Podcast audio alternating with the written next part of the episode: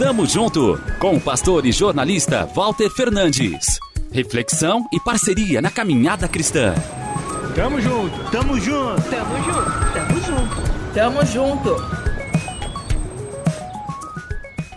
Esperar não está em minha lista de verbos preferidos. E confesso, toda vez que leio a Bíblia e ele aparece, dou um sorrisinho, tento pular a leitura. Deus sabe. Mas aqueles que esperam no Senhor renovam as suas forças. Ressalta o versículo 31 em Isaías 40. O Salmo 37 e 34 repete o convite. Espere no Senhor e siga a sua vontade.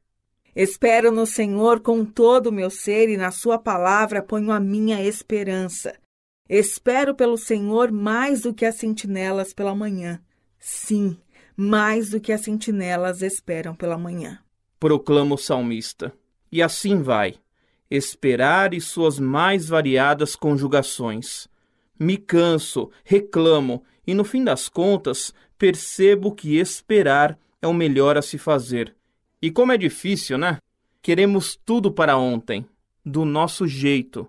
E esquecemos que a espera da qual falamos é no Senhor e isso muda o discurso, a condução da história e também precisa reverberar em nossas atitudes.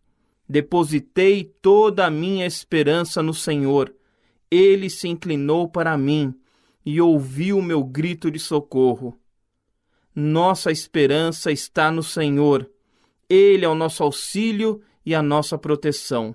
Quantas verdades! E por que ainda teimamos em não esperar nele? Deus presente, criador, soberano, eterno, santificador, altíssimo, provedor, Senhor, Pai, Rei, aquele que nos cura, redentor, salvador, nossa bandeira, nossa paz. Te convido a experimentar uma vida de dependência e obediência diante de qualquer circunstância. Persista, na alegria, no desespero, na fartura, na dor, na saudade. Espere no Senhor, seja forte, coragem. Espere no Senhor. Texto de Paula Ferreira. Tamo junto, avante. Tamo junto com o pastor e jornalista Walter Fernandes. Reflexão e parceria na caminhada cristã. Confira mais em transmundial.org.br e compartilhe.